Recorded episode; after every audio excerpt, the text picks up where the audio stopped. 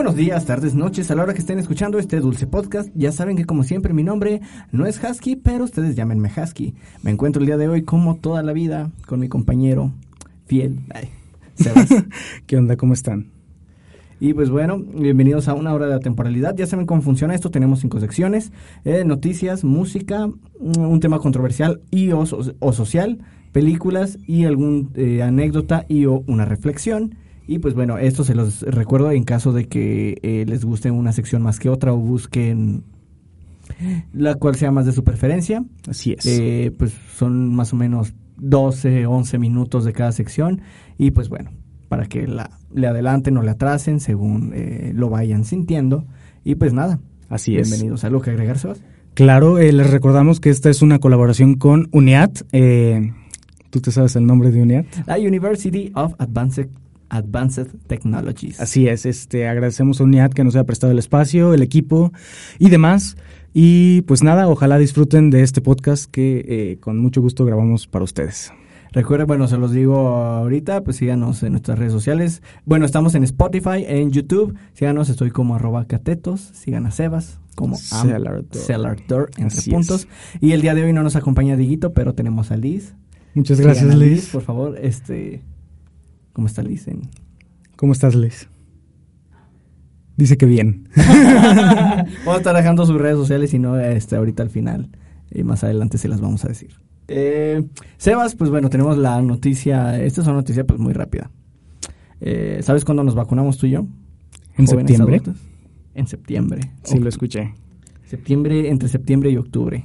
Ajá. ¿Qué opinas al respecto? Creo que va más rápido de lo que pensaba. La verdad creo que yo pensaba que iba a ser mucho más Ajá. lejano eh, ese Sí, día. yo dije 2023 nos va a tocar. Ya sé, y además, no sé, pues un- después de un año de pandemia como que no te crees que se va a acabar. Ajá. Así como no creías que, que iba a iniciar, ¿no? Exacto. Al principio. Pero eh, exacto, ya nos acostumbramos tanto como a la pandemia y a eh, pues a todo este agujero, a este hoyo. Ujú. Y pues sí, a veces es raro como que ver la luz. Y pues bueno, ya estamos viendo la luz. Eh, nos toca vacunarnos en septiembre. Sí. Y pues esta también es como que una invitación a la gente pues, para que se vacune. Hay mucha gente que eh, no está de acuerdo con las vacunas. ¿Qué Sí. opinas al respecto de...? Pues no, no, no lo sé, no entiendo por qué la gente no estaría de acuerdo con las vacunas. Sí, la verdad no sé cuáles sean sus argumentos, pero no creo que sea algo que se deba hacer porque pues es algo que afecta a las personas. Exacto. Aún así, eh, hay varias vacunas de dónde elegir para esta situación de COVID. Está Pfizer, CanSino, ¿cuál otra? Em, Johnson Johnson, está Sputnik de Rusia, está Así la es. vacuna china, está, hay un montón. Y bueno, ya, por ejemplo, mis papás ya se vacunaron, los tuyos ya, Ya, ya se vacunaron. y sufrieron un dolor de brazo horrible, según Sí. ellos.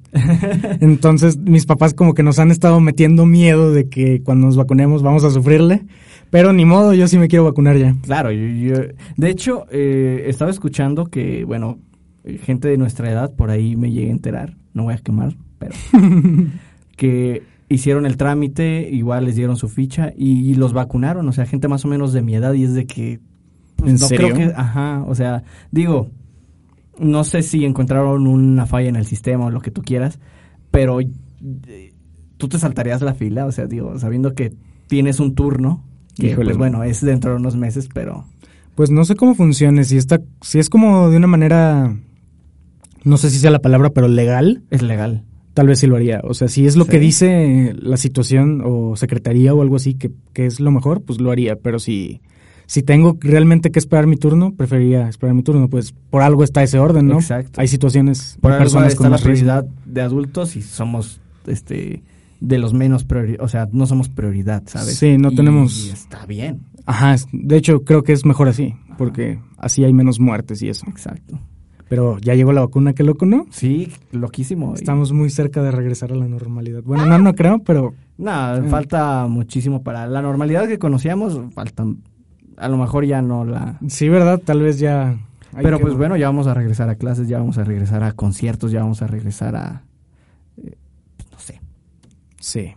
Y pues bueno, pues eh, Teo, tenía esta como pequeña noticia y tengo como que otra que también voy a abarcar así un tanto rápido. Eh, ¿Supiste de los bombardeos que hay en, en eh, Israel y Palestina? No supe específicamente, pero ¿qué no hay de esos todo el tiempo. Ajá, de hecho, eh, supone que tienen problemas, ya sea por petróleo o por X cosa, y luego se detiene. Luego vuelven a tener conflicto y así, o sea, es... eh, Sí. No es de siempre, o sea, es de siempre, pero no es de... Mm, vaya, no es que toda la vida estén conflictuados. Ajá. Es un tema un poco extraño. Pero bueno, ahorita el, el asunto es que estaban peleándose por, pues, Por- por la tierra de Israel, la tierra santa. En una hora de atemporalidad, eh, ¿reconocemos a Israel como Estado legítimo o no? Es un chiste, no tienes que responder. Yo porque no tengo los fundamentos para decir. Pues no sé, creo que es todo un tema porque para empezar, Israel llegó ahí por am, causas ajenas a ellos mismos, o sea, no fue porque ellos quisieran, fue por situaciones en la Segunda Guerra Mundial o Primera, Claro. no sé. Pero también están ocupando Palestina muy...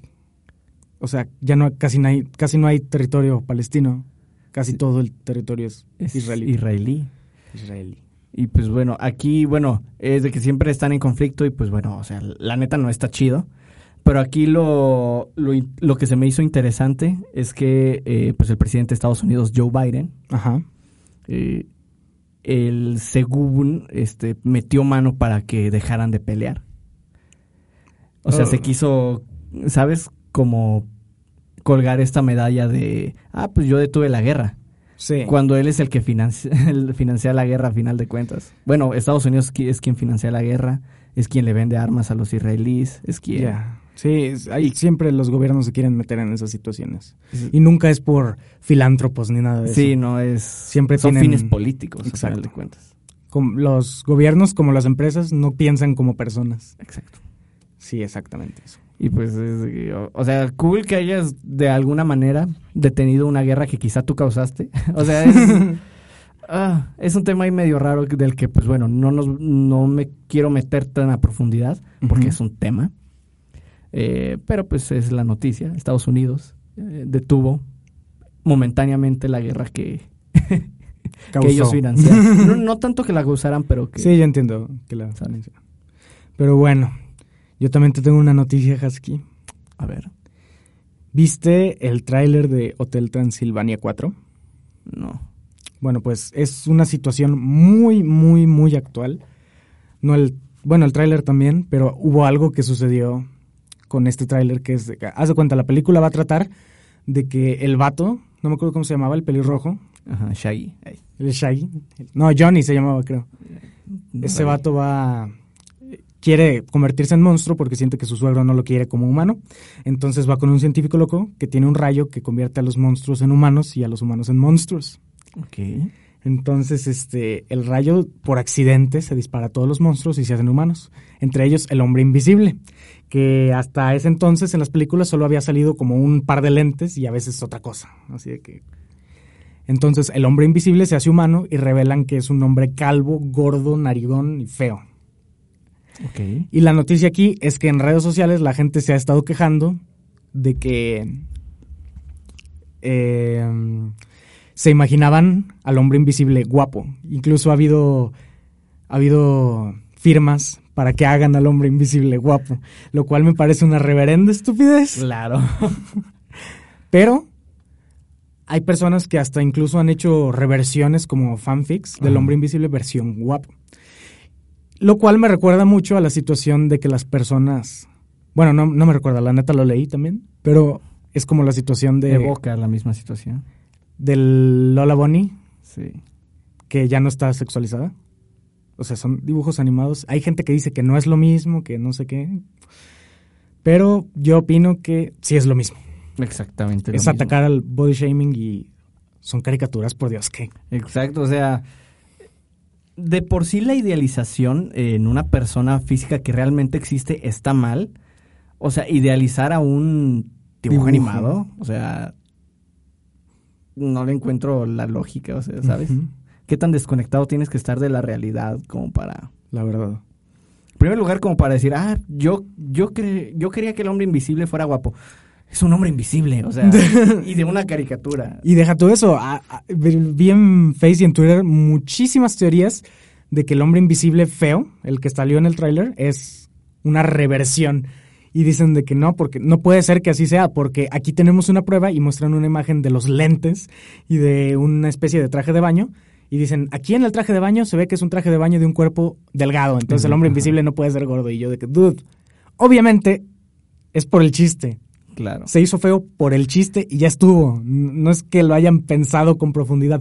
Dos, que piensas con profundidad. Es una película para Es- niños. ajá, exactamente. No tiene profundidad, son personajes caricatura.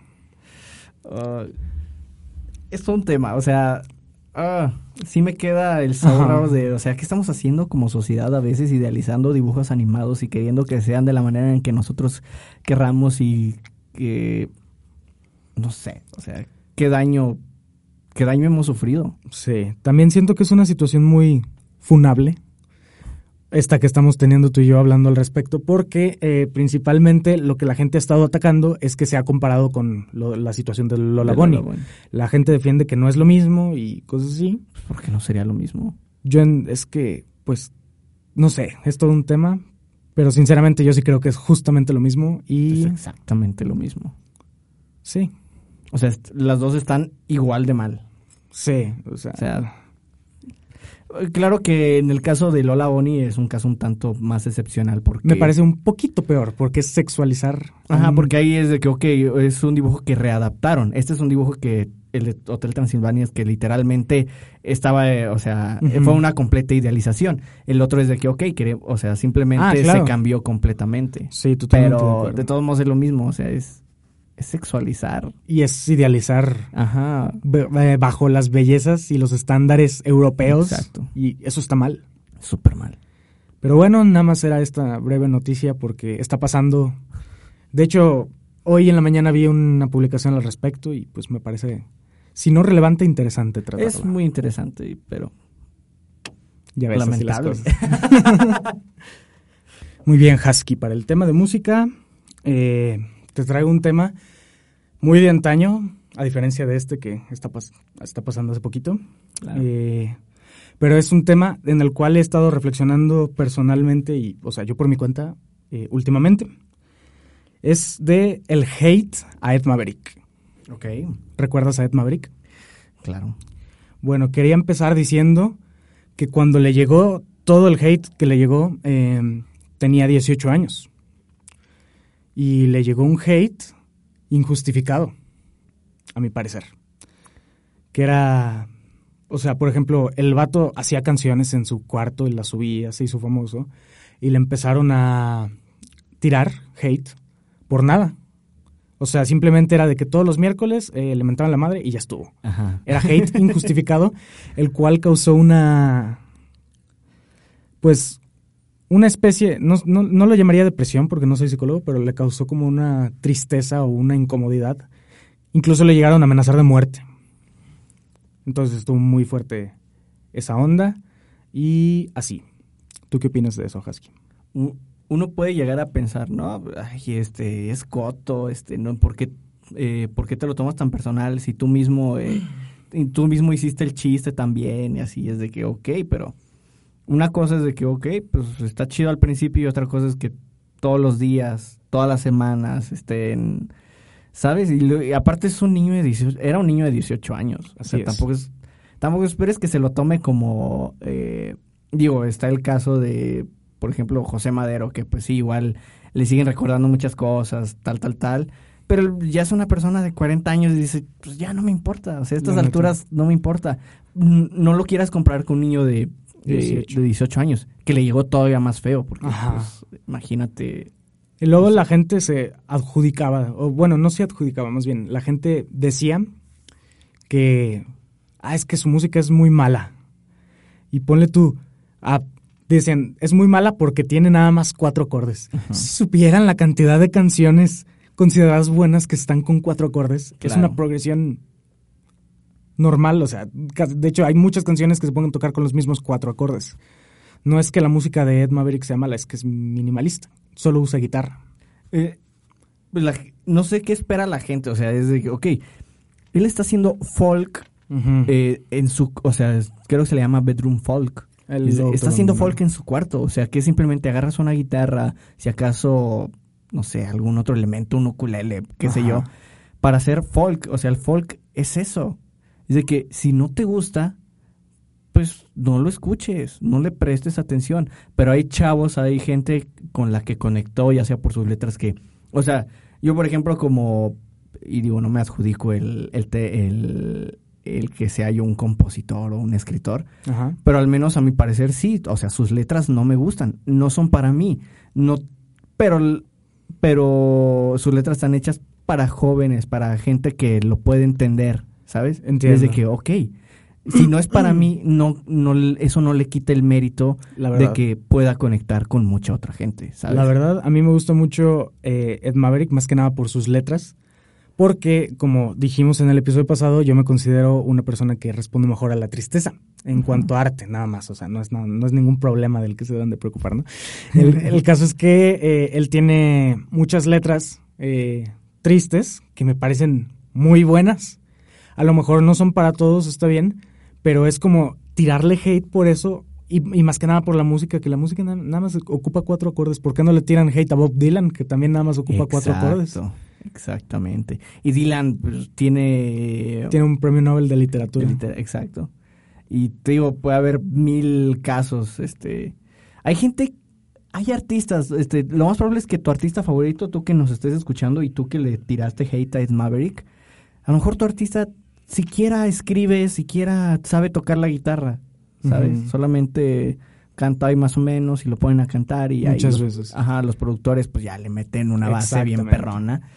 Pero pues bueno, eh, que Maverick no tenga todo ese respaldo detrás no quiere decir que sea un mal artista. De hecho, creo que es muy buen artista por eso.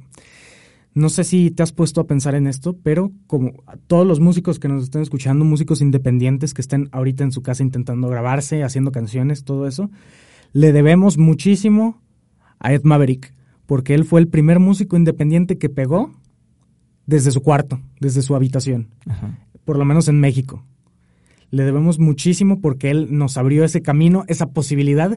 Y si, no sé si te has dado cuenta, pero detrás de Maverick han surgido muchas bandas que salieron de igual, de que Señor Kino, Dreams. Eh, pues sí, puede haber muchos casos puntuales. Pero bueno, creo que es... eh, no sé, bueno, por ejemplo, en el caso de, de esas bandas, eh, pues bueno, la escena indie emergente pues ya estaba emergiendo. Este Maverick llegó como que en el momento justo con las letras exactas para Ah, eh, claro. cautivar. O sea, sí lo separo un poquito de ese nicho, porque para mí Ed Maverick es algo completamente diferente a bandas como Señor Kino, este, Ah, de la sí, escena indie. Es muy diferente. Eh, sin embargo, sí abrió la, la brecha a gente como... Pero en cuanto a escena indie, sí te entiendo. Ah, perdón por interrumpirte. Ah, digo, este, iba a mencionar algunos nombres, pero no sé, se, eh, se me puede venir a la mente, no sé... mm, ¿Cómo se pronuncia? ¿Brati? Brati. Ajá, o sea, gente de ese tipo que es de que, ok, ese ya es una escena completamente aparte de... Ah, claro, pero bueno, yo lo, me refería más que a escena en cuanto a género, escena en cuanto a movimiento, en cuanto a Ah, ok. ok. indie independiente. De que, por ejemplo, sí, Bratty. Bratty también ya pegó y Bratty también era, era amiga de Ed Maverick, no sé. Y pues así, o sea, el sujeto nos abrió camino a los músicos independientes, no importa tu género, no importa si eres metalero o si eres, eh, no sé, qué otro género hay, popero, Hip hop. ajá, hip hop o este otro estilo. Nos está abriendo género a las personas que somos músicos independientes o nos abrió el camino.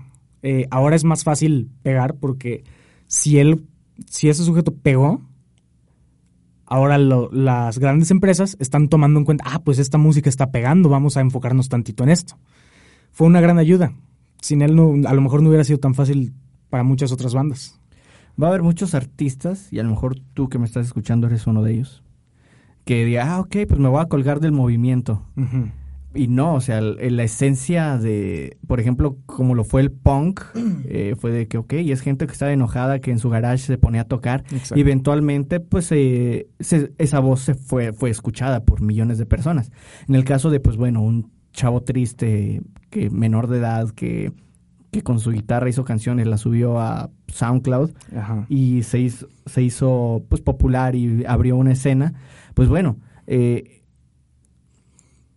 el que haya abierto esta brecha también da mucha entrada a gente que nada más se cuelgue del movimiento cuando realmente este tipo de movimientos son muy personales, son de voces Sí. que tienen que ser escuchadas, son de voces que eh, quiz- quizá no estaba en sus planes pegar. Igual yo creo que que las personas que se cuelgan de los movimientos así al estilo que tú dices, eh, creo que ellas, esa clase de personas, no van a durar nada ahí, sino es que no van a llegar ahí, porque pues la música o cualquier método artístico, otra vez por lo menos aquí en México, no es una carrera de rapidez o de a ver quién se mete a, a tal eh, escena, es más bien una carrera de resistencia Pues sí. Es de que tú tienes que estar sacando constantemente contenido, no rindiéndote, y solo hay una forma de lograr eso artísticamente, y es haciendo lo que te gusta, siendo honesto contigo mismo. Pues Ah, las personas que solo quieren la fama, yo pienso que no van a lograr eso porque no les gusta el trabajo, van a ver que en tres, en cinco años no está dando frutos, y ya, ahí valió. No va a dar frutos, porque si en tres- en cambio, por ejemplo, tú y yo, que lo hacemos no por la fama, bueno, a lo mejor tú sí. No. pero que lo hacemos no por eso, lo hacemos porque nos gusta, es más fácil sacar canciones que no sean tan remuneradas, por así decirlo. Claro. Porque la, rem- la remuneración está en simplemente sacarla. Pues sí. Pero digo, o sea, se me viene a la mente el punk, o sea, ¿cuántas bandas de punk no nacieron a raíz de- del movimiento emergente? Sí. Y que a pesar de que, ah, ok, son bandas plásticas, tuvieron una carrera de muchos años. Sí. Se me ocurre Sex Pistols, Sí. Green Day, Ramones. Green Day este, Ramones. Gran, O grandes sea, bandas. muchos de ellos siguen vigentes y cuando realmente nada más se colgaron del... Pues sí. Pues sí, Pero bueno. todo un tema. Esperemos que no suceda. Digo, va a suceder. Tampoco es como decir que no lo esperamos. Tampoco es un gran problema. pero- No. Pero pues bueno, ya dejen de molestar gente en internet. Sí, no Consíganse una vida. Dejen de idealizar eh, dibujos animados. Consíganse una vida. Y, Así es, sí, concuerdo. y pues bueno, ahorita casualmente que estamos hablando de música, tengo otro tema. Casualmente, no es como que sea tema de todas las semanas. Se me han preguntado por qué tenemos dos secciones de música. ¿Qué queremos? Porque los dos somos músicos. Exacto, es el tema que más. Ajá. Y pues bueno, el día de hoy, eh, ¿qué opinas, Sebas? Ajá. Yo opino. eh. Esa es mi frase, por favor. Eh, ¿Qué opinas de los... eh, creo que viene un poquito de la mano. Bueno, a lo mejor ahorita le hallamos la, la curva. Pero ¿qué opinas de los artistas que se adaptan a las nuevas tendencias? Híjole. Artistas que empiezan con un estilo muy propio, muy característico y empiezan a adaptarse a la industria. Creo que tiene un lado bueno y un lado malo. Porque, por ejemplo, esa clase de artistas es que tienes que separar, como dijo alguna vez Roberto Martínez, que casi todos mis argumentos están basados. Nah, no es cierto. Pero sí, él- ese sujeto dijo alguna vez que eh, tienes que separar el artista del editor. El artista es el que genera la idea y dice que, que, o sea, lo que va a llevar la obra y tal y tal. Y el editor es el que decide qué tan remunerante, qué onda, Liz? qué tan eh, remunerada va a estar esa idea. O sea, Claro, el editor al final de cuentas lo que te quiere dice, ¿vale la pena o no vale la pena? ¿Vas a sacar algo bueno de esto o no? Esa es la parte del editor. Entonces creo que esta tendencia, esto, esto que tú dices, consiste en, para hacerlo bien, buscar un punto medio. Un punto Así. medio donde seas honesto contigo mismo y, y sea tu esencia, pero a la vez este, sea redituable, ya sea un poco de nuevas tendencias, no irte totalmente a las nuevas. Por ejemplo, pues se me vienen casos muy puntuales. Este, ah, pues conoces a Brandon Urie de Panic at the Disco. No, No, no. yo pensé que sí. Bueno. Lo siento. Este, pues bueno, Panic at the Disco eh, es una banda, se puede decir emo. La categoría, la, ¿cómo dice? ¿La categorizarías El- como emo? Yo diría que sí. ¿No? Bueno, Ah, dramática, Li- Li- Liz dice que no. teatral. Teatral. Eh, pues ellos eh, se empezaron a hacer muy famosos por este estilo como que más teatral de al momento de hacer música, de hacer videos, etc, etc. Qué cool. Eh, gran banda, gran cantante La Brandon. neta no los he escuchado. ¿No? No. Deberías. Lo haré. Mucha gente empezó como que a criticar la evolución de esta banda. Que bueno, este, eh, hubo un tiempo, bueno, de un tiempo acá dejaron de ser una banda y pues solamente es el vocalista juntando otros músicos y haciendo música. Sí. Cosa que pues está bien, digo, si quieres seguir usando el nombre de tu banda, no hay ningún problema. Eh, ese no es el punto. Aquí a lo que voy es que mucha gente empezó a criticarlo a partir de que saca un álbum en el que eh, en el que la historia que narra es cómo va a dejar de ser una pues un hombre soltero que salía de fiestas eh, y ahora va a empezar una vida como casado. No sé si te acuerdas de ese álbum, Liz. No me acuerdo cómo se llama, pero básicamente esa es la historia. A partir de ahí empezó a ser muy criticado de que no, pues este, estás cambiando tu esencia, ya no eres el mismo de antes.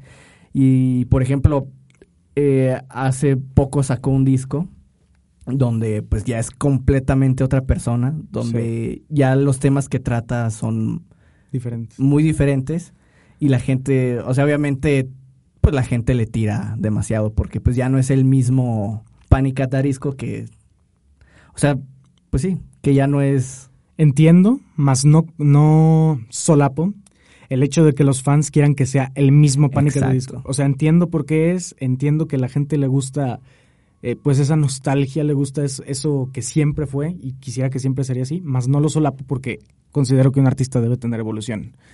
Si lo piensas, es, es muy parecido a lo que pasó con José Madero cuando se salió de Panda. Por- para empezar, en sus primeros dos discos eran muy diferentes al resto de su discografía. Sí.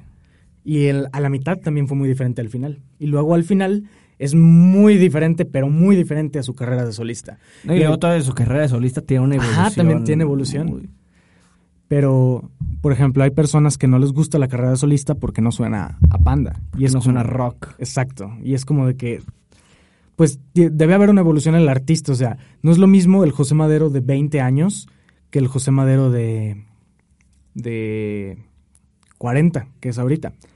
O sea, cuando empezó tenía 20 y, y, y ahorita que tiene 40, tiene que haber una evolución porque Claro.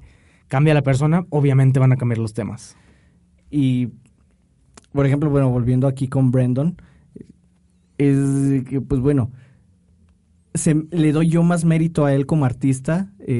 desde un, o sea, se nota que desde un principio él habla desde muy dentro de él. Y digo, ok, a lo mejor antes tenía problemas más de joven Sí, y se nota en sus canciones. es Y normal. luego, este, a lo mejor su problema o su conflicto en la vida era que se iba a casar y que a lo mejor tenía miedo, no sabía a qué se iba a enfrentar. Y ahora a lo mejor su conflicto es de que, ah, pues estoy feliz, tengo a mi familia, me va bien, este, eh, soy feliz. sí. O sea, le doy más mérito a eso porque de- demuestra que sigue siendo muy sincero a pesar de, Ajá, es, de es que lo ya no es un adolescente. De hecho, si siguiera haciendo la música del principio, perdería la honestidad, dejaría de ser honesto. No es lo que está viviendo. Y lo importante en un artista es la honestidad, si no se hubiera sentido. Exactamente. Es básicamente lo que pienso. El día de ayer salió el último, el nuevo disco de los Tony One Pilots. Los mencionamos Sí. aquí, creo que cada episodio. Eh, Gran banda. Muy- gran banda. Gran disco. Bueno, No de, de- escuchado. de- de hecho el tema lo saqué porque a, a raíz de esto, porque tuve muchos sentimientos encontrados con este disco. Ajá.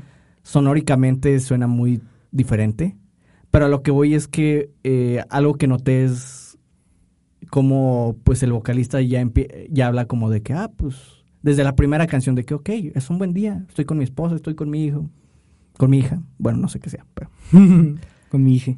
Hije. Eh, sí, todavía no está en la edad de decidir. y es de que, ok, pues sí. eh, me acuerdo que en sus primeros discos, o sea, tenía como que sus dudas con Dios, sus dudas con, eh, con la vida. Pues era un chavo y es, de, y es de que sí, o sea, ahorita ya es una persona estable. Y es Totalmente. de que, ok, o sea, le doy mucho mérito al, a esa honestidad. Entiendo que haya cambiado de de temas, así de que, por ejemplo, con el otro sujeto que dijiste de Panic! at the Disco Ajá. y con Josh, Tyler. Yo- ajá. ¿Quién es? Da- Tyler. Tyler, ¿no? Sí. Sí. y con Tyler, porque, como tú dices, van creciendo, van madurando, los temas van cambiando, pero, bueno, por lo menos a mí no me gustaría una canción de todo está bien, soy feliz, tengo una familia. Ah, no, o sea, tampoco este, la canción explícitamente habla sobre eso, pero sí habla de que, pues, eh, pues a pesar de todo lo que ha pasado, pues, hoy despierto y es un buen día. Esas canciones no me gustan, pero entiendo que, que por qué existen. Está bien que existan porque es la como es la parte personal de cada quien. El artista tiene el derecho de hablar de su vida, así sea para bien o para mal. No es una canción que yo escucharía, pero qué bueno que estén siendo honestos. Eso es justo lo que importa. Eso es lo que mantiene el arte vivo, la honestidad. Y pues, ay, sí se nos fue el tiempo, yo pensaba que... Un poquito. y pues bueno, a final de cuentas, pues este, en términos generales, eh, ya dejen de pensar que los artistas... No pueden cambiar, que, Ajá, tienen que, ser que siempre van a ser los mismos deprimentes Aunque tipos muy solitarios chido, que... Van cambiando. Por ejemplo, Pepe no es el mismo tipo deprimente. Es Es Maverick, no es otro el tipo mismo, deprimente. Pepe sigue siendo Ah. deprimente, pero... pero de otra, tipo. de una forma a lo mejor más madura, Ajá. Más anciana. Más anciana. Y Y pues digo, el mismo Ed Maverick este, Implica evolución. sacó ahorita un disco como más personal y se nota como... pues, Sí. Que incluso esas cosas de, ah, este miércoles de mandar a mentar a su madre Ed Maverick, lo... Pues fueron un parteaguas en su vida que se nota. Sí. Así que... Sí, ¿no? Pues ese es el tema. Bien, amigo. El tema de controversia es un tema, bueno, hoy es un tema que nos han estado pidiendo mucho, creo que desde el primer día, ok. al fin miedo. llegó. Y esta es mi opinión sobre la religión. Ya vamos a hablar sobre religión. Ya vamos a episodio hablar. 6. Dios. Estoy hypeado. No, sa- no sabía que íbamos a tocar el. Pues ve, bueno, antes que nada, ¿te gustaría aclarar eh, tus creencias antes de empezar? Este, Bueno, este, qué bueno que lo pones así. Eh, pues bueno, para quien no lo sepa, y para quien también, ¿Traes el cronómetro? Sí. Ah, ok, va.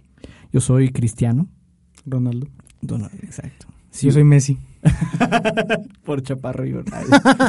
Nada, creo que soy más chaparro yo, ¿no? Un poquito. Sí.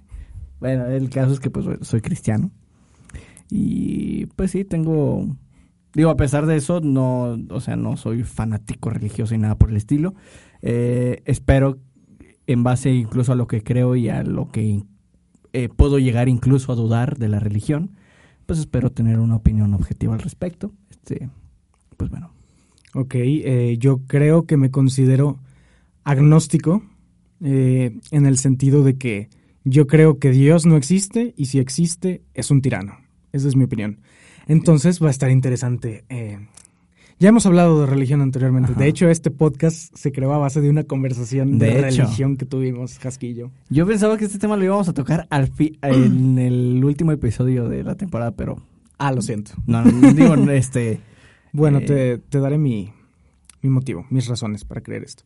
Yo pienso que no, o más bien yo no concibo la idea de un Dios bueno o de un Dios omnisciente, en el dado caso que exista Dios, ¿no?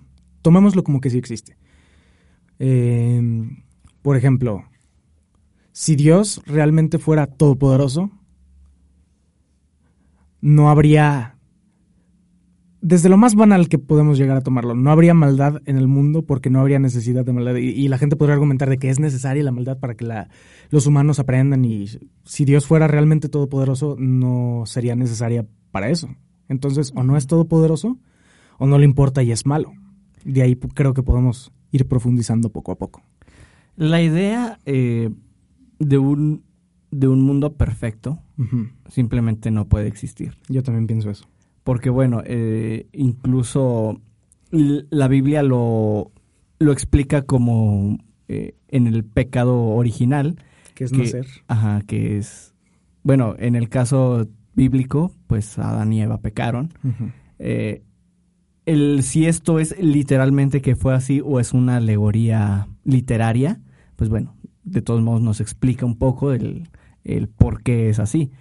Eh, en el hecho de, pues bueno, de, de haber cometido ese error o ese pecado original, pues orilló a, a Dios a desterrar al humano del, de su plan perfecto, que era, eh, pues bueno, en el huerto del Edén, pues tener a, a toda la humanidad bien, a los ángeles, a los animales, todo cool. Se supone que el fruto es una metáfora para el sexo, ¿no?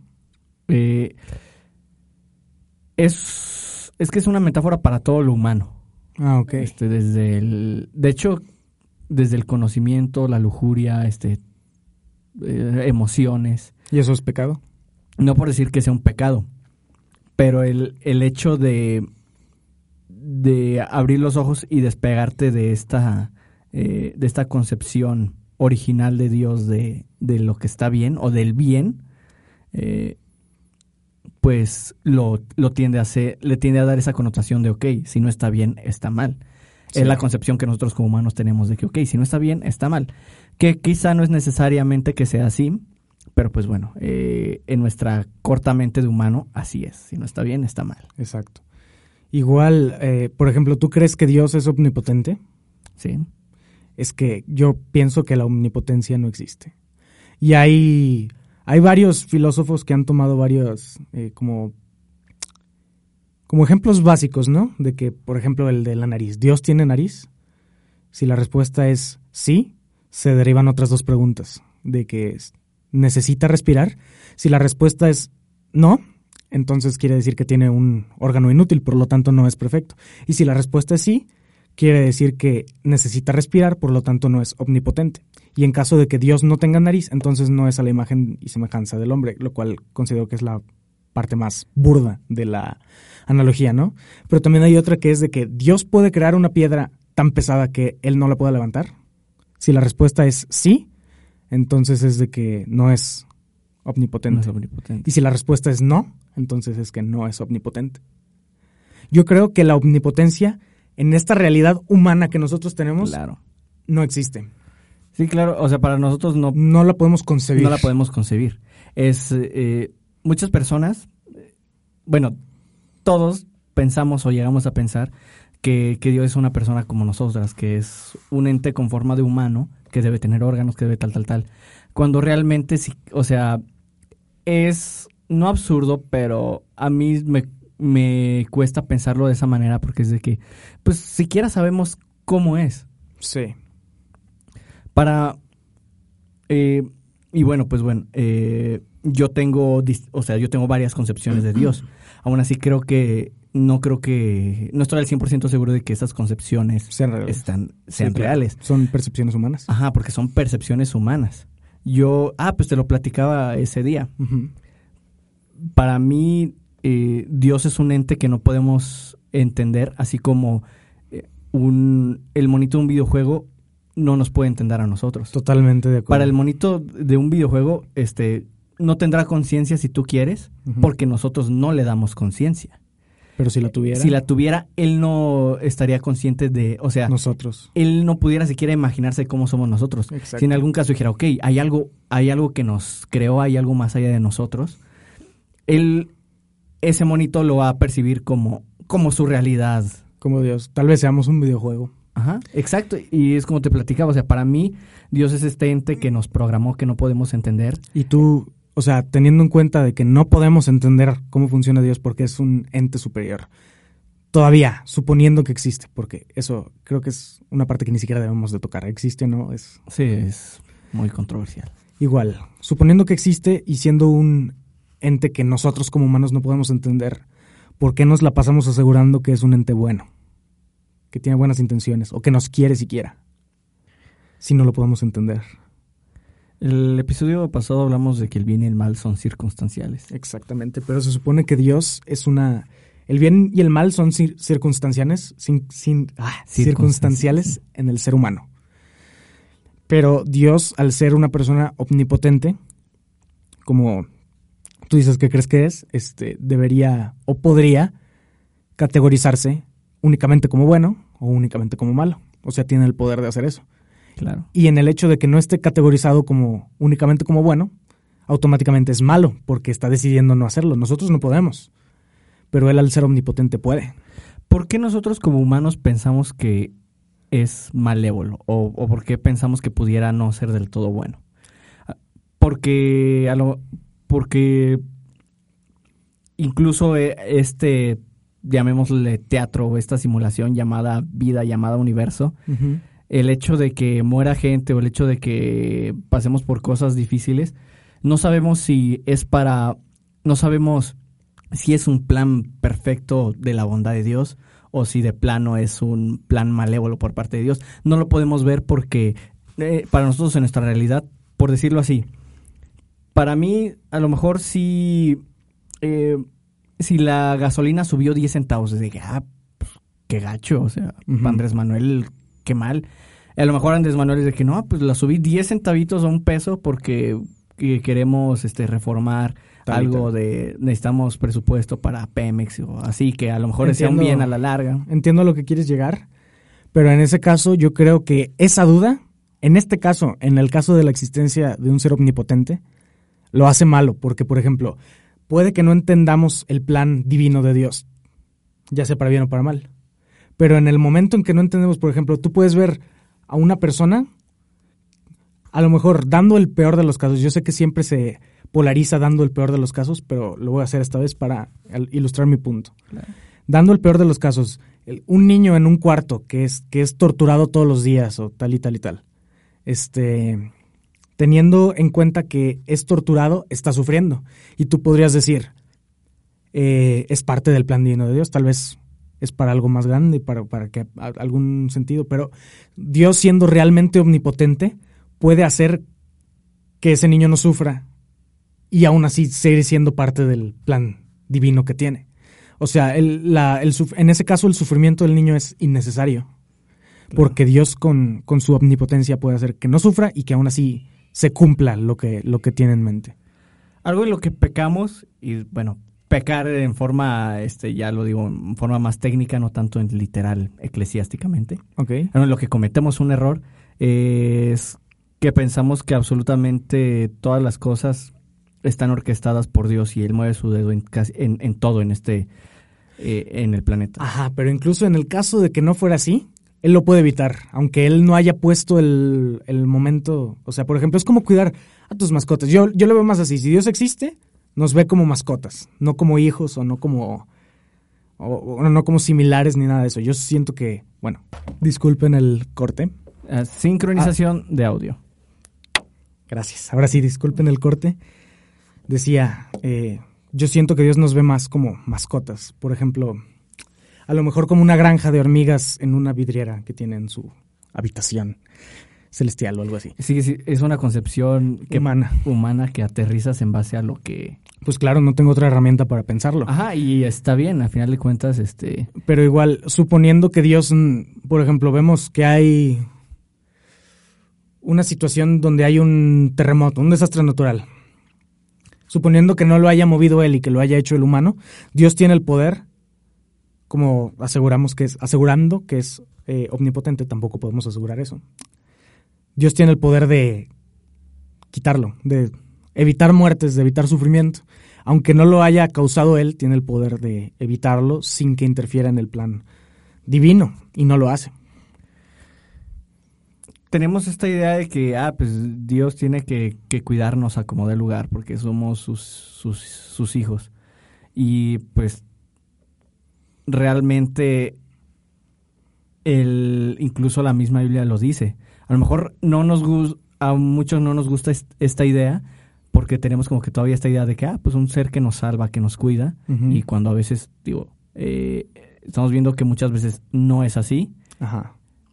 es de que, ok, Dios al momento de desterrarnos como humanidad, eh, no, es de que, ok, ustedes se van a hacer bolas de ahora en adelante. Ajá. Ustedes tienen el, ¿Y no el crees- derecho de elegir de que, ok, eh, ustedes tienen conciencia, ustedes, pues, al final de cuentas, eh, si, si somos parte de un experimento, de una simulación, de un lo que sea, que es un plan o no es un plan, es de que, ok, a final de cuentas, eh, el humano tiene que pagar cuentas del- de, sus errores, este, de, de sus actos.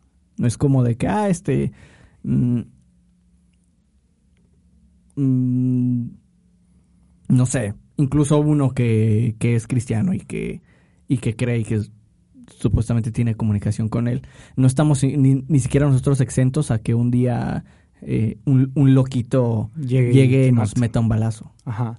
Porque a final de cuentas no es como que él tenga que tener, tenernos a todos como Cuidados. marionetas, ¿sabes? Eso también cuestionaría la omnipotencia de eso. No, yo, yo pienso, la parte a la que más me voy es que para mí es muy evidente, para mí obviamente, se respeta todo tipo de opiniones, no por creer o no creer se es menos o menos inteligente siquiera, eso es una tontería, es una es absurdo pensar que porque alguien cree y alguien no, uno es más inteligente, pero para mí es evidente que Dios no existe. Porque se cuestiona,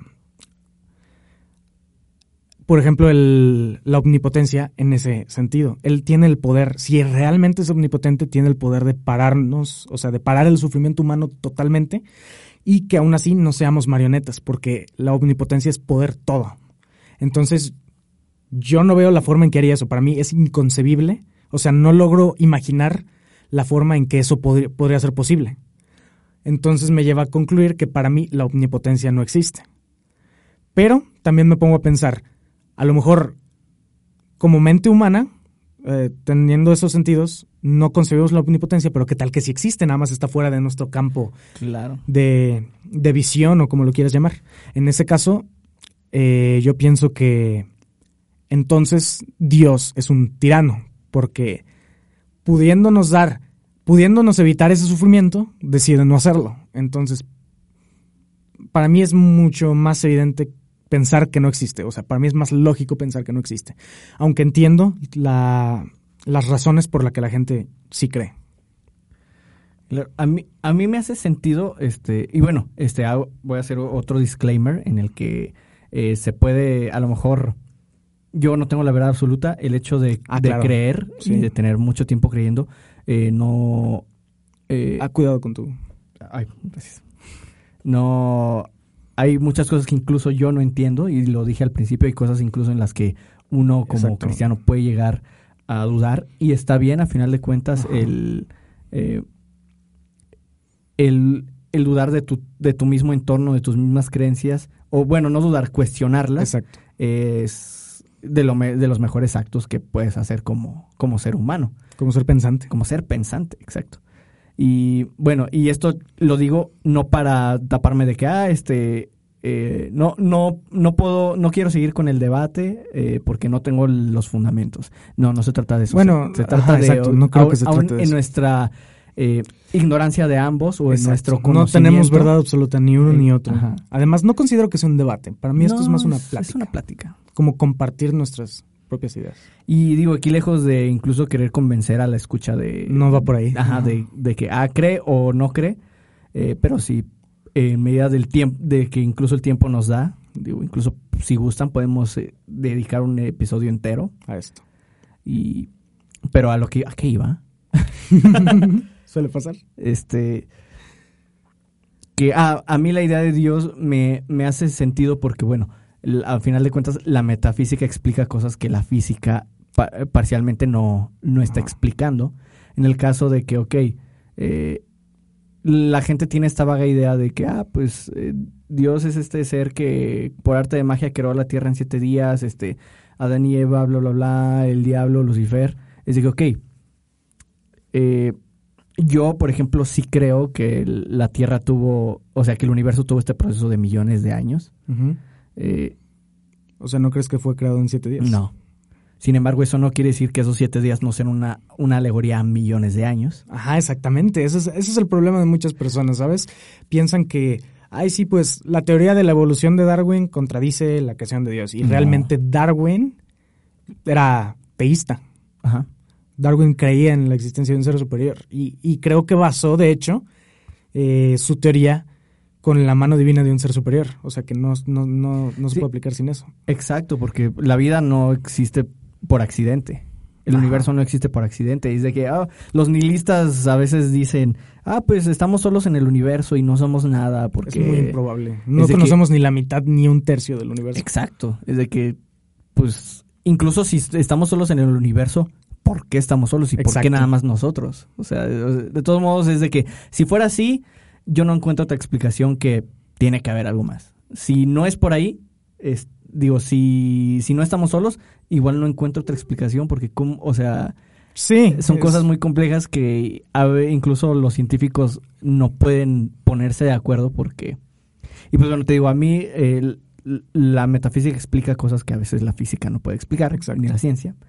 Entonces, pues te digo, yo, mi concepción pues de Dios es este ser y lo veo como un programador porque, pues, Ajá. porque me es más fácil en mi realidad de programador verlo como este ente que creó, que creó esta simulación en la que pues bueno nos estamos equivocando, bla bla bla. A lo mejor él puede interceder y meter su mano, pero pues seguimos siendo este humano, eh, eh, pues este programa que él creó que se sigue adaptando, que se, que se sigue modificando para pues en algún momento eh, cumplir su sueño de tener a la humanidad perfecta, que creo que a final de cuentas es lo que desde un principio él quería.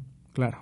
Que va a ser muy difícil que lo, que quizá lo logre, pero pues si sigue teniendo esa confianza de que ok, pues van a cometer errores, Me parece van a hacer cosas buenas, van a hacer cosas por ejemplo, la humanidad perfecta en una concepción humana, obviamente. exactamente. La humanidad perfecta eh, no muere.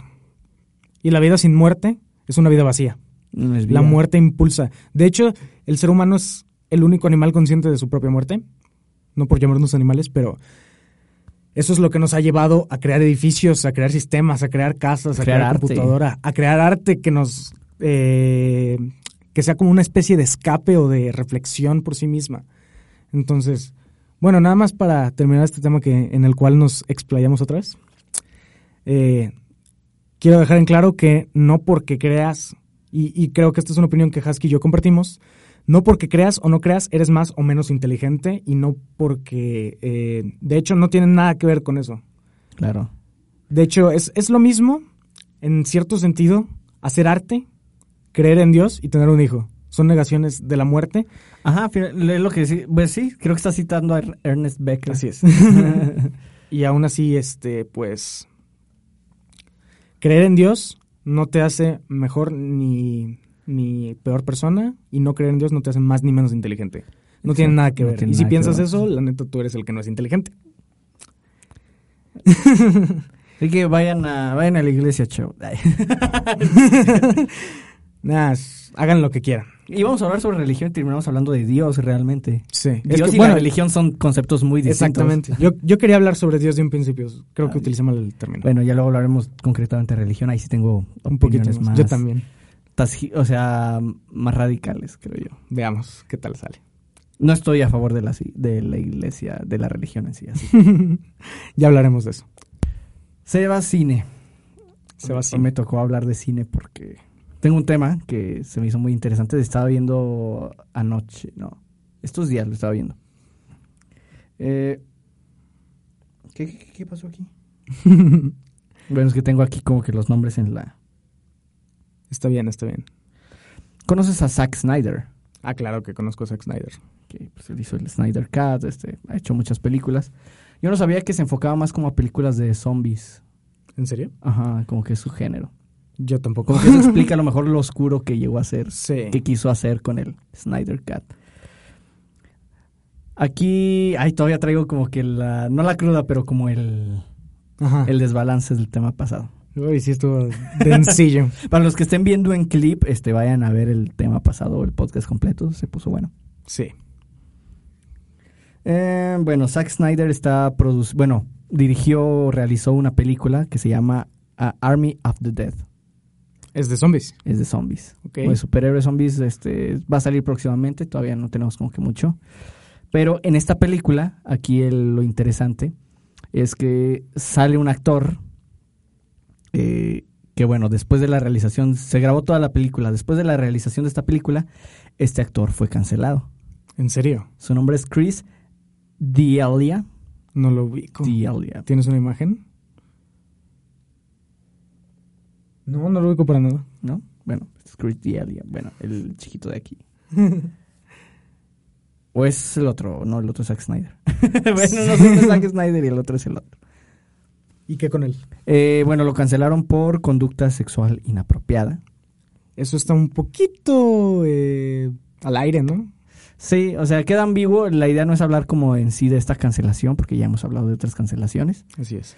Aquí lo, interesante es que, bueno, la productora, creo que es Universal o Warner, no sé, le, le pidieron a Zack, oye, ¿está la posibilidad de que en el corte final quites a este actor? ¿No es el protagonista? Es uno de los protagonistas. Se supone que es como que un conjunto de gente que mata zombies o así. O se hace ah. zombies, no sé. Si es uno de los protagonistas y lo quita, hace honor a su fama de mal director. Ahí te va. No. Es de que, pues bueno. ¿cómo lo quitamos si ya están todas las escenas? Hay escenas donde están todos juntos. No, pues con CGI. Neta. Bu- busca a otro actor o otra actriz que haga todos sus movimientos, con todos los movimientos de cámara en una pantalla verde y cámbialo. Dios. Y eso fue lo que, Sí se o va a lo hacer. que hizo o lo que está haciendo. Porque obviamente Warner son los dioses del CGI, ¿no? Con el bigote de Superman se dio cuenta de que son grandes Warner. Perfecto. Muy bien, idiotas. Y pues bueno, este, ah, porque fue una actriz la que rehizo su papel. Esta actriz en ningún momento vio a estos actores. La película ya estaba hecha. Va a quedar ella le horrible. el llamado y todas las escenas las grabaron o las están grabando, no sé si todavía se está grabando, eh, con pantallas verdes. ¿Y le explicaron eso al actor?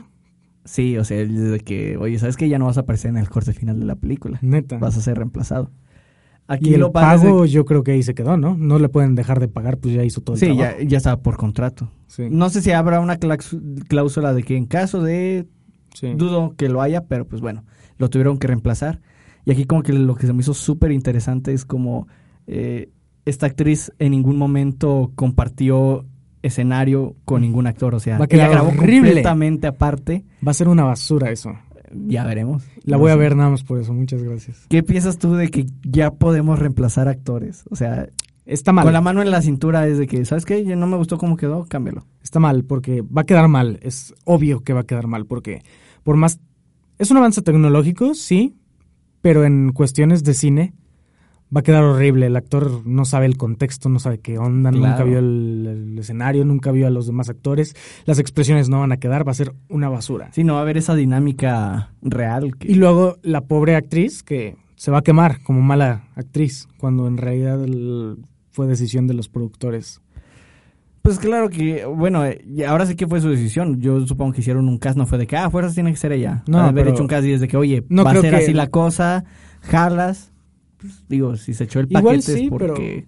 A lo mejor quiere dinero, no sé. No es lo importante, no está mal, pero estoy 100% seguro de que esa película va a ser un asco en cuanto a dirección, porque va a ser una dirección horrible, porque ese es un problema enorme, no puedes hacer eso, no, no se puede. O sea, las- las- el cine está tan cuidado y ese es un error garrafal que no, no, puede, haber, no puede haber cabida. Mejor hubieran hecho la película desde el principio. ¿Crees? Hubieran perdido mucho dinero, pero... Pues ya mejor se cancela la película. Es Es que, que es que hubieran estaba sacado la cancel- película. Pues bueno, yo no estoy de acuerdo en que se haya cancelado el actor y que se haya eh, reemplazado. Pero es de que, ok, bueno, se, se hace, se tiene que hacer. No sé qué tan grave fue el asunto de, del acoso. Eh, debió haber Ah, ¿fue sido muy grave. Sí. Es que, Ah, es bueno, que conducta, sexual, inapropiada no lo, no lo entiendo, es Bueno. ambiguo. Sí, es muy ambiguo también. Pero digo, haya sido el motivo que haya sido. eh, digo, debió haber sido demasiado grave como para decir. Pues, Pues de- fíjate que ni tanto a lo mejor, güey. O sea, no, no, no sé qué haya sido, pero... ¿Recuerdas que en el primer episodio hablamos de James Gunn? Dios, James Gunn. Solo por un tweet. Bueno, un conjunto de tweets, pero solo por un tweet. Sí, o sea, la cultura de la cancelación no es. Y es que las empresas se unieron a la cultura de la cancelación. Claro. Ellos mismos están cancelando a sus actores. No, Pero es, que tiene obviamente... que quedar bien. O sea, Sí, pues obviamente no está bien que los actores y las celebridades actúen de esa forma, o sea, que, que sean acosadores o, o ese estilo, pero eh, eh, la empresa no lo quita porque ay, es un acosador, pobre, pobres chavas o pobres víctimas. La empresa lo quita porque le va a dar una mala imagen a la empresa. claro, a la película. Ajá, al, director, a la película y a Warner en general. Claro. Y cuando... Pero para empezar, Warner no tiene una buena imagen. Es Warner yo creo que ya se hizo muy popular por tener las peores decisiones posibles que puede tomar en cuanto al universo de DC y en cuanto a otras películas. Por ejemplo, esta de Zack Snyder fue una decisión horrible. Tienes razón, mejor hubieran cancelado la película entera. Y en cuanto a las decisiones de DC, quisieron hacer todo un universo a la par de Marvel cuando Marvel ya tenía más tiempo. Entonces, Warner debería pararle porque ya debería haberse dado cuenta de que sus decisiones no están siendo las mejores. Deberían cambiar de director o de, ¿cómo se llama? CEO. Yo- creativo. sí. Porque no está funcionando, los está llevando horrible. La, verdad me enojó escuchar esto. No creo que haya sido una buena idea para nada. Claro que es, o sea, es una pésima idea, es muy anti... mm, Ay, ¿cómo se le dice? Ay, se me fue la palabra. Pues no es muy artística para empezar, que digamos. Sí, no es, o sea, sí, no, no, no es lo que debió haber sido, Ajá. pero, pero aquí lo interesante es cómo llegamos al punto en el que con la mano en la cintura, yo ahorita te puedo cambiar por un monito de bolita y palito hecho, hecho en Paint y ¿quién te va a extrañar, Sebas? La neta. Soy reemplazable. digo, yo, o sea, digo, eh, no, no lo digo literalmente, pero cómo la industria se vuelve incluso tan fría que Ajá. hasta eso es reemplazable. Sí, la verdad. Qué, qué horror. Hoy no ganó el cine. Hoy no ganó el cine de nuevo. Hoy perdió el cine. Chale. Warner no es cine. Warner. Eh, las películas de superhéroes no son cines. Ay, mira. Digo, no son una- películas. Una opinión muy. Muy Scorsese de tu parte. no, está bien. Yo soy, o sea, de yo cine entiendo. de, yo soy de cine de arte. No, yo no soy de cine. Entiendo a lo que te refieres. Las películas de superhéroes no son. No por así llamarlo, pero no son serias. No son para Ajá. debatirse ni analizarse. Las películas de superhéroes son para ponerlas, disfrutarlas y ya está. Ajá. y las y- personas que les quieren hallar profundidad realmente son fanboys y ya. Exacto. Pero bueno, así las cosas. Ay, qué rabia. Inserte aquí el meme de qué rabia. Qué rabia. Pero bueno. Ah. Yo tengo otro tema ya para terminar. Tema libre de reflexión. Mi tema libre es un poquito social y es de la gente que se burla del veganismo. ¿Tú qué opinas, Husky? ¿Por eso tienes una gorra de hamburguesa? Oh, no. Para los que nos escuchan en Spotify, Sebas tiene una gorra de hamburguesa. Ya, Se está burlando. Estoy, soy, soy funado ya. No, no, no. pues está mal, o sea. Simplemente porque te burlarías de alguien que tiene costumbres, creencias distintas a las tuyas. Sí. Así de simple. Igual, hay, creo que podemos estar de acuerdo que hay dos tipos de veganismo. Ah, claro. o de razones por el veganismo. Uno es la salud y otro es eh, la- los, animales. exactamente. Y yo he visto a muchos veterinarios que se burlan, por ejemplo, de, de los animalistas, que dicen que los, los veterinarios piensan que los animalistas son personas eh, no muy inteligentes porque tienen ciertas acciones que hacen que los animales sufran, pero ellos no lo saben. Por ejemplo, no, no sé. eh, no, pues no se me ocurre ningún ejemplo, pero el veganismo es uno de ellos. Ser vegetariano es uno de ellos. O sea, piensan que los, no sé. La verdad no sé sus argumentos, pero Ah, claro, eh, este sí, sí entiendo hacia dónde va. yo creo que el ser vegetariano o vegano es un futuro muy cercano en el que nos vamos a topar cuando nosotros ya estemos grandes. Como ahorita lo es, eh, por ejemplo, la comunidad LGBT. El ser vegetariano va a ser después, si ahorita es tomado como burla, como meme, después si te burlas o, o mofas del- de, de eso, en un futuro va a ser como si ahorita te burlaras de las personas Ajá. LGBT. Y a lo mejor nosotros vamos a hacer eh, de, Los- ah, este, en mis tiempos comíamos carne, estaba más chido. Ahorita los, los jóvenes no, no Comen pura carne sintética. Ajá, pura carne de laboratorio y vegetales. Sí. Y probablemente eso sea lo que suceda. Pero es un tema que a mí me llama mucho la atención porque yo creo que las personas que no son veterinarias, las personas normales que se burlan del veganismo o que hacen memes al respecto, realmente lo hacen porque ven su sentido de moralidad atacado por eso mismo. Ven a alguien que, que ellos consideran que es moralmente superior y lo quieren ocultar con memes de que, ay, sí, los... Claro. Ta- también está la parte en la que, pues bueno, hay veganos que se creen superiores por el hecho de Eso ser está mal también. Entiendo que a veces este, no odio, pero esta, este rechazo hacia la cultura vegana venga como de este tipo de gente. Como en el feminismo, que bueno, el, feminis el movimiento feminista a veces se ve manchado por eh, feministas radicales.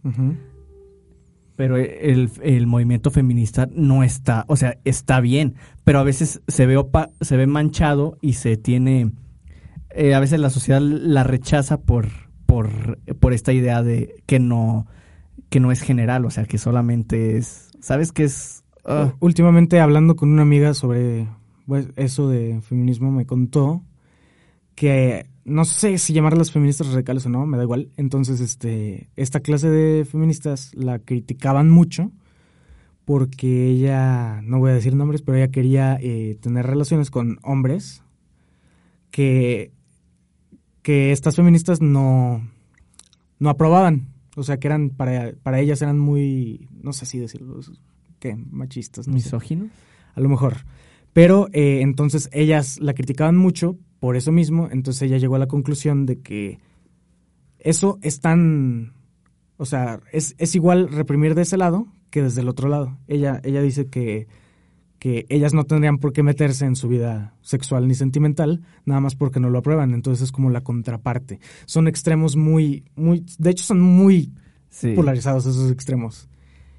Y, pero eso no, o sea, como que esos casos puntuales no quieren decir que el, que el movimiento del feminismo esté mal, o sea, no está absolutamente mal. El movimiento del veganismo no está mal. Yo solo creo que los extremos son los que están mal. Ah, claro, pero a veces los extremos son los son la idea general que la gente tiene y por eso genera ese tipo de rechazo. Tal vez sea por lo mismo, sí, los extremos son la idea general y las pues esta idea del feminismo moderno es relativamente nueva. O sea, apenas la sociedad se está adaptando a ella, por eso llega con algunos fallos que pueden ser, por ejemplo, esto que me cuenta mi amiga. Y sí, pues apenas nos estamos adaptando, tienes que encontrar un punto donde no, donde sea lo mejor para todos. Es que donde, donde busques fallos vas a encontrar fallos. Ah, claro, siempre va a haber fallos en toda.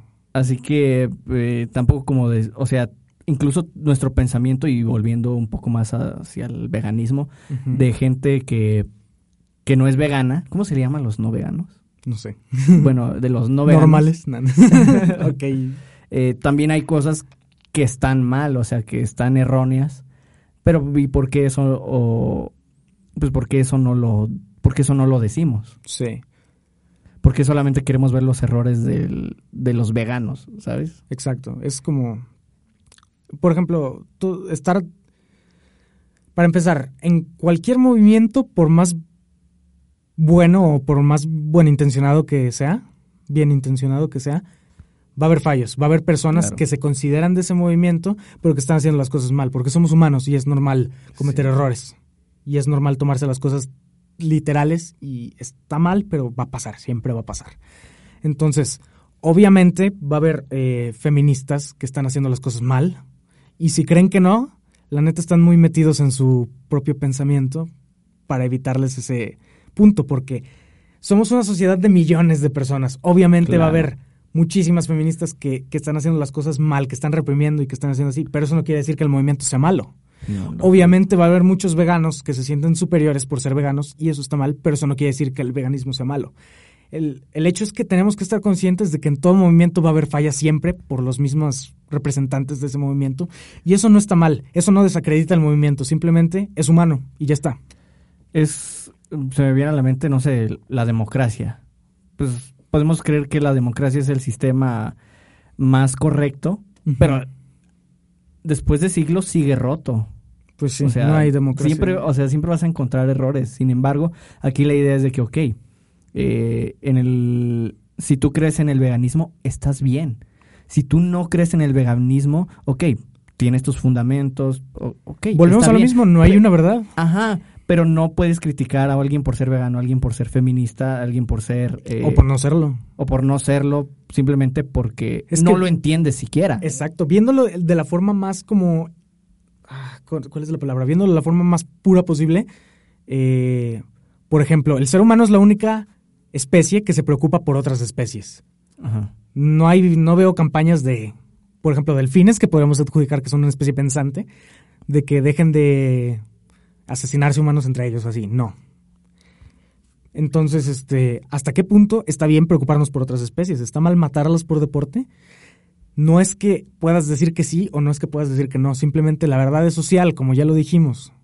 Entonces, no hay una sola verdad, las dos opiniones deberían ser respetables, pero eh, mientras no dañen a, un, a personas. Lo cual también es relativo. Pues sí, se me viene a la mente cuando decían, eh, bueno, que se dice mucho que, ok, las plantas también sienten, pero las plantas no gritan. Es de que, ok, entonces también deberíamos estar preocupados por las plantas. O sea, ¿hasta qué punto entonces no comemos nada? O sea, eh, exactamente. son cosas que quedan muy ambiguas que, bueno, poco a poco vamos a ir. Ajá. Pero igual, nunca creo que lleguemos a la verdad porque yo no creo que exista. Claro.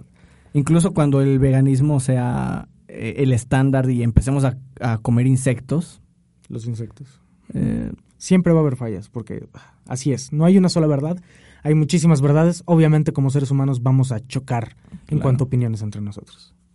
Un tema un poquito denso, pero me parece que vale la pena hablarlo. claro que sí. Ahora sí. Sí fue un tema un poco grueso.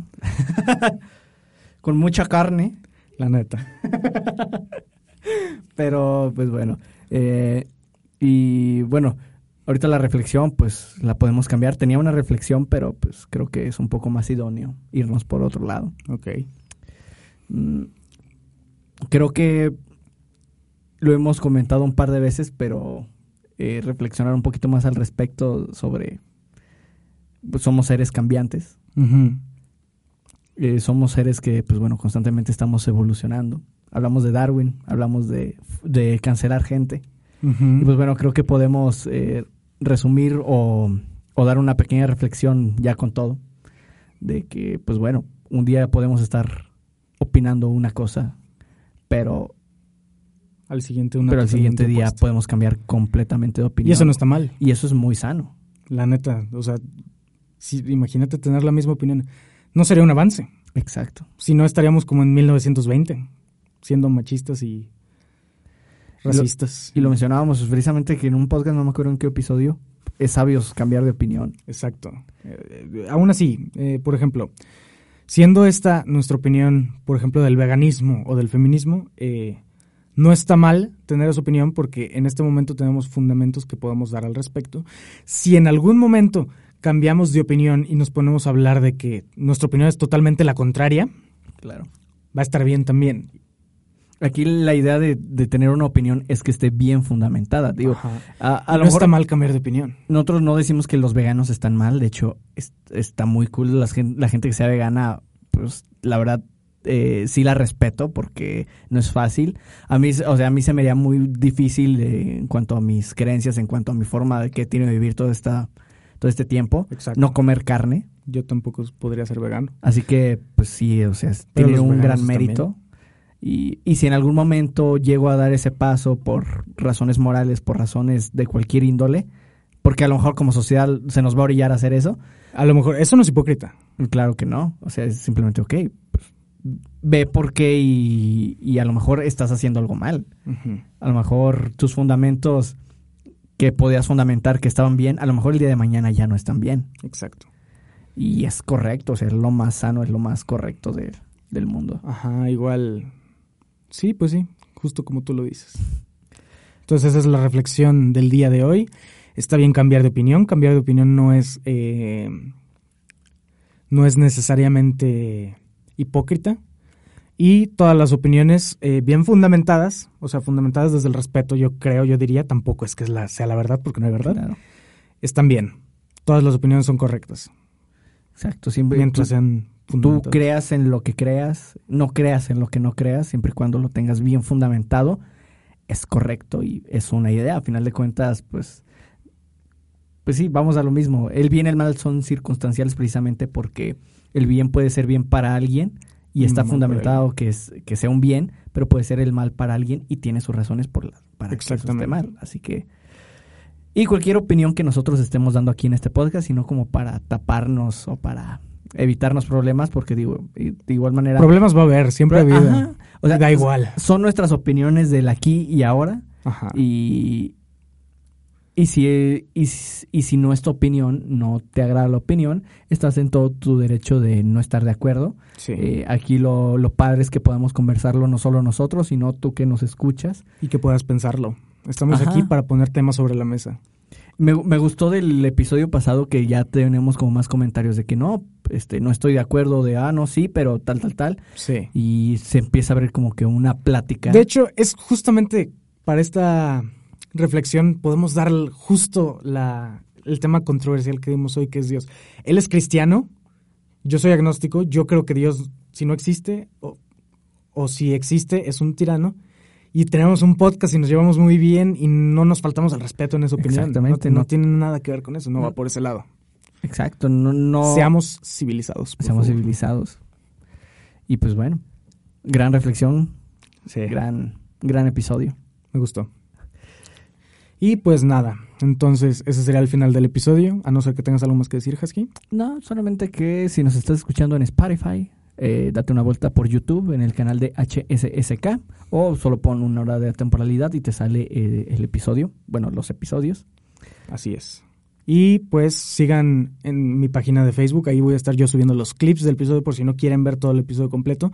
Eh, la página es Cellar si la buscan como nombre de usuario es am.cellar.door. Y pues también pues síganos en nuestras redes sociales, estamos como am.cellar.door en Instagram y yo estoy como arroba catetos también en Instagram. Les recordamos que eh, todo esto es gracias a UNIAT. Muchas gracias UNIAT y pues nada, síganos en sus redes sociales, se los vamos a estar dejando también. Y si buscan en YouTube también va a salir el podcast por parte de UNIAT. Así es. Agradecemos mucho pues a Liz que nos acompañó en este episodio. Gracias Liz. audio de gran ayuda y pues nada. Así queda. Cerramos.